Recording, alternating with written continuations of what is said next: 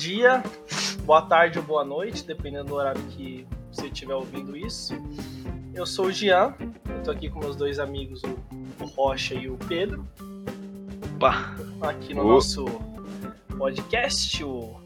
E hoje a gente está aqui no dia 27 do 10 de 2021 para falar de um tema polêmico aí que estende desde 2017 até agora, no atual 2021 que é a questão do conflito no Cabo Delgado, né? Então, o que está rolando lá no Cabo Delgado, né? Cabo Delgado, que fica em Moçambique, que fica no continente africano. Isso, como eu disse no começo, estende desde 2017, quando um grupo terrorista, os. Qual que era o nome, Pedro? Os jihadistas. Jihadista.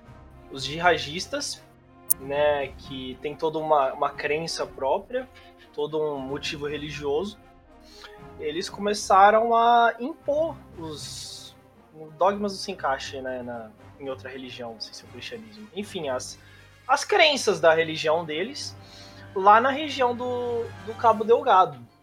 Só que impôs de forma violenta, né?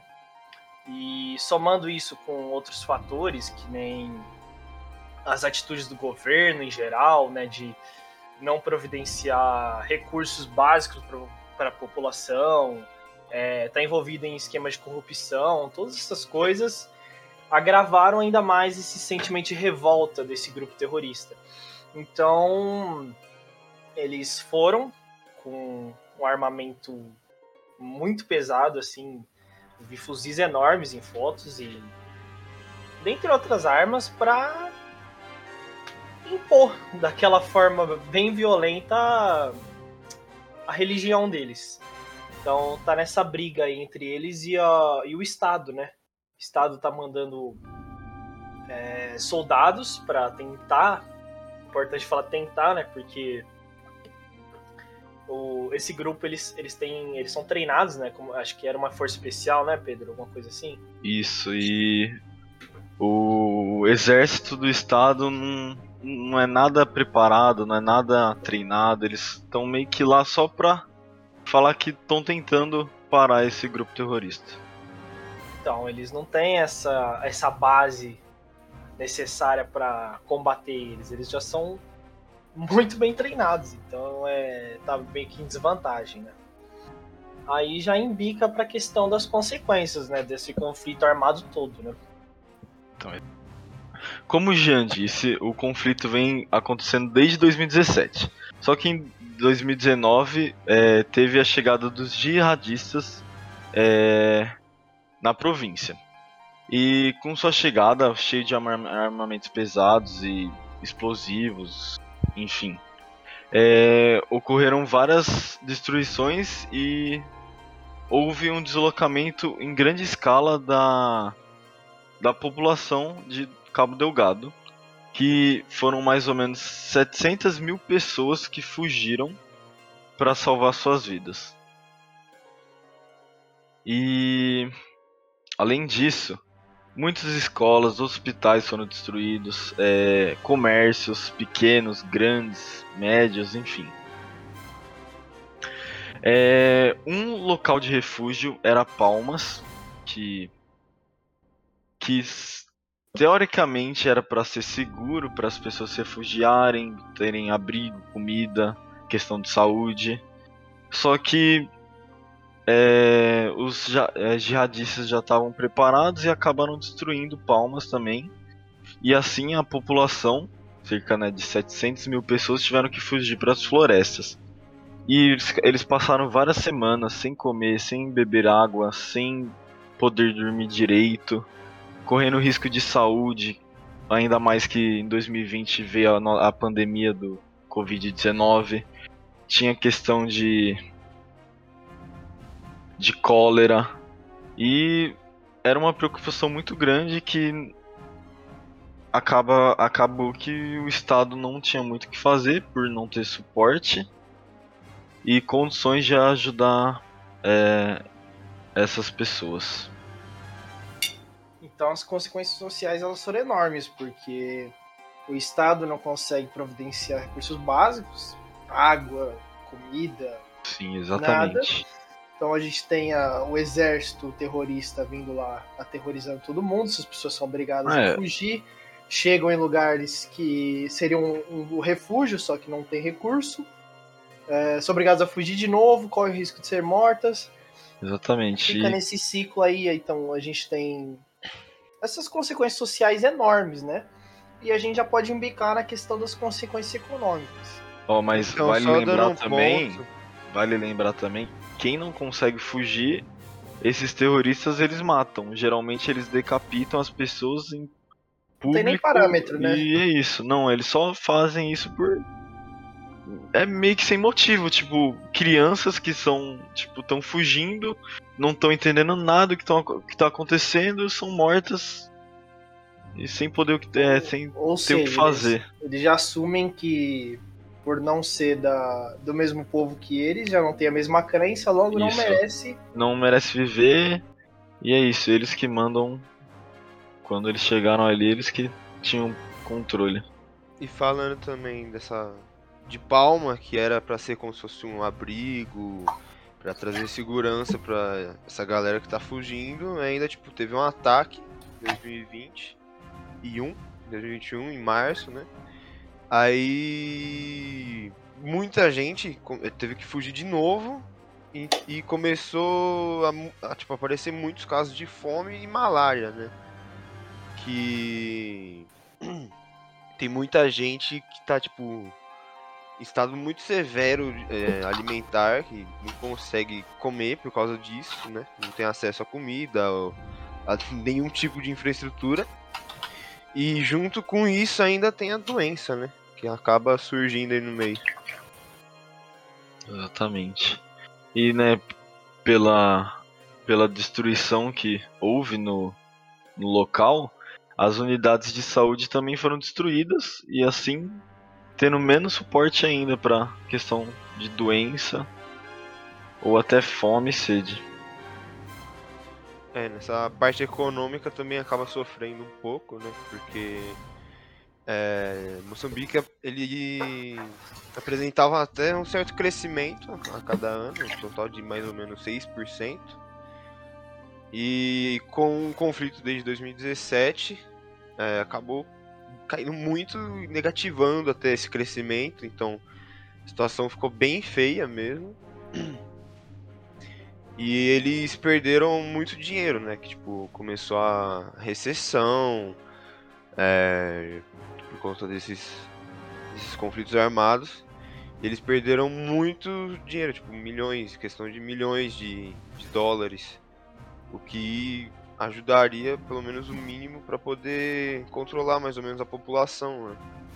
Então, que nem foram destruídos vários centros de alojamento, vários é, sistema de saúde deles também que foi destruído os centros, né? Então fica meio complicado para controlar, né?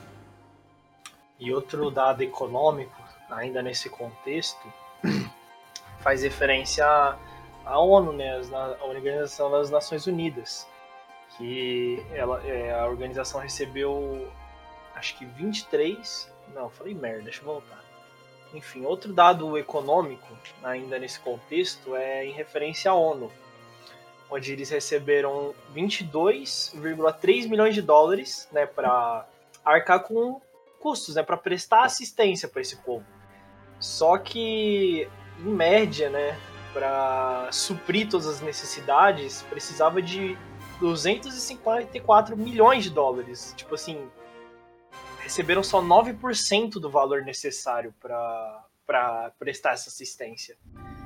Então não está entrando dinheiro suficiente, as pessoas não estão conseguindo comer e ter acesso a condições básicas né, de sobrevivência.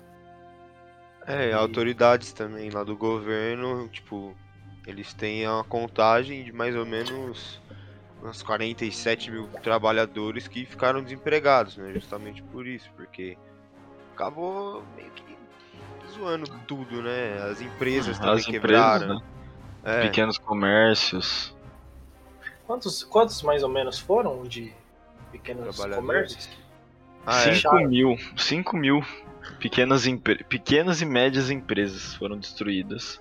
É, E acabou que, né?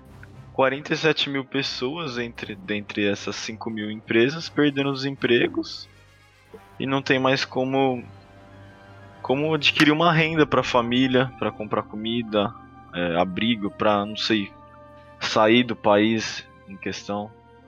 É, E o número de pessoas também, não sei se já falaram, mas entre 800 e 900 mil pessoas também foram deslocadas, né? Tipo, É, o número, o número só aumentou. Nossa, E quase um cada milhão vez, de pessoas. Uma cada massa vez enorme. mais.